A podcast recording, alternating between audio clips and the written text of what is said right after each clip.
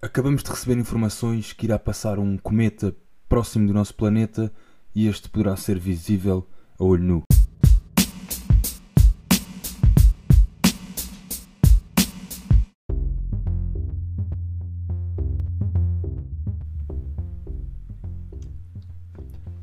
No universo é como na vida.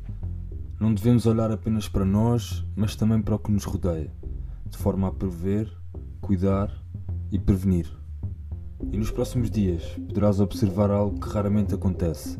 O cometa 2022 E3 ZTF irá efetuar a sua maior aproximação ao Sol dos últimos 50 mil anos, segundo a NASA, entre os dias 12 de janeiro a 2 de fevereiro.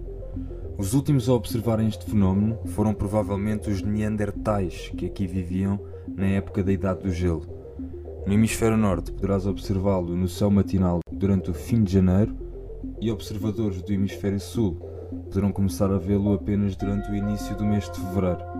A altura ideal para a sua observação será no decorrer da lua nova do dia 21 de janeiro, pois o céu estará usualmente negro. Se conseguires capturá-lo, envia-nos as tuas imagens para o nosso e-mail e nós teremos o prazer de partilhar com os nossos seguidores.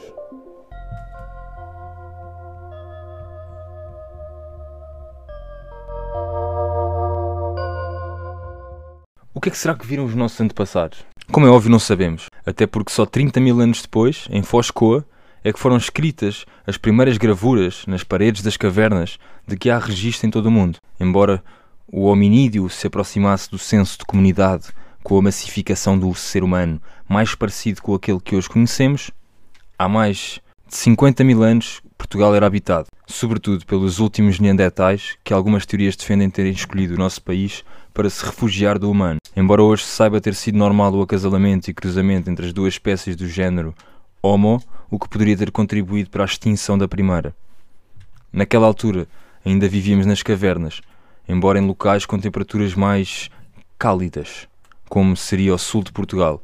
Houve já registro da construção de cabanas ao ar livre. Foi também nesse período em que se realizaram os primeiros rituais religiosos, bem como o início do culto ao urso, algo que perdurou durante dezenas de milhares de anos.